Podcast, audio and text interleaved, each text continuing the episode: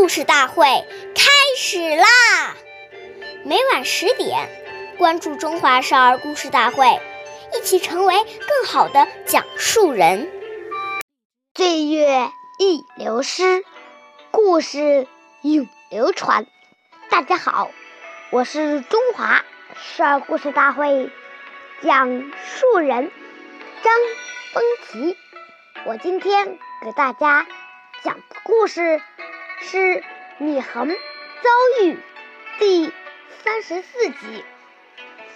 祢衡是东汉时期的大才子，学识过人，就连当时的著名的文学家孔融也很佩服他。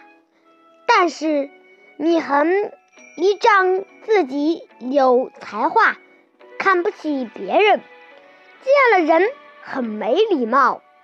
他说：“最著名的是孔融，其次是杨祖德，其他人均虑虑无味，不是称道。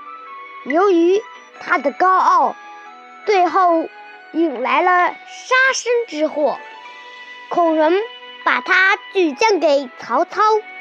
曹操看他傲慢无礼，所以不重用他。后来又把他交给刘表，最后被刘表的将军黄祖杀掉了。由此看来，个人的教养看似小事。但有时也会决定一个人的命运。下面有请故事大会导师王老师为我们解析这段小故事，掌声有请。好，听众朋友，大家好，我是王老师，我们来解读一下这个故事。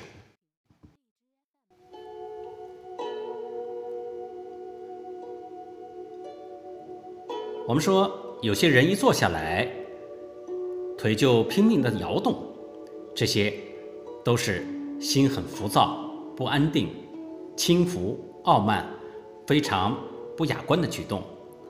俗话说：“男抖穷，女抖贱。”做父母的看到子女有这样不好的举动，要特别注意，一定要从小予以纠正，不然等他养成习惯。长大以后就会有很大的负面影响。大家看你一副轻薄的样子，一定得不到别人的喜欢和尊重。所谓教儿教女先教己，我们做父母的更应该首先以身作则，去除这些坏毛病。好，感谢您的收听，下期节目我们再会。我是王老师。想参加故事大会的朋友，请关注我们的微信公众号“微库全拼八六六九幺二五九”。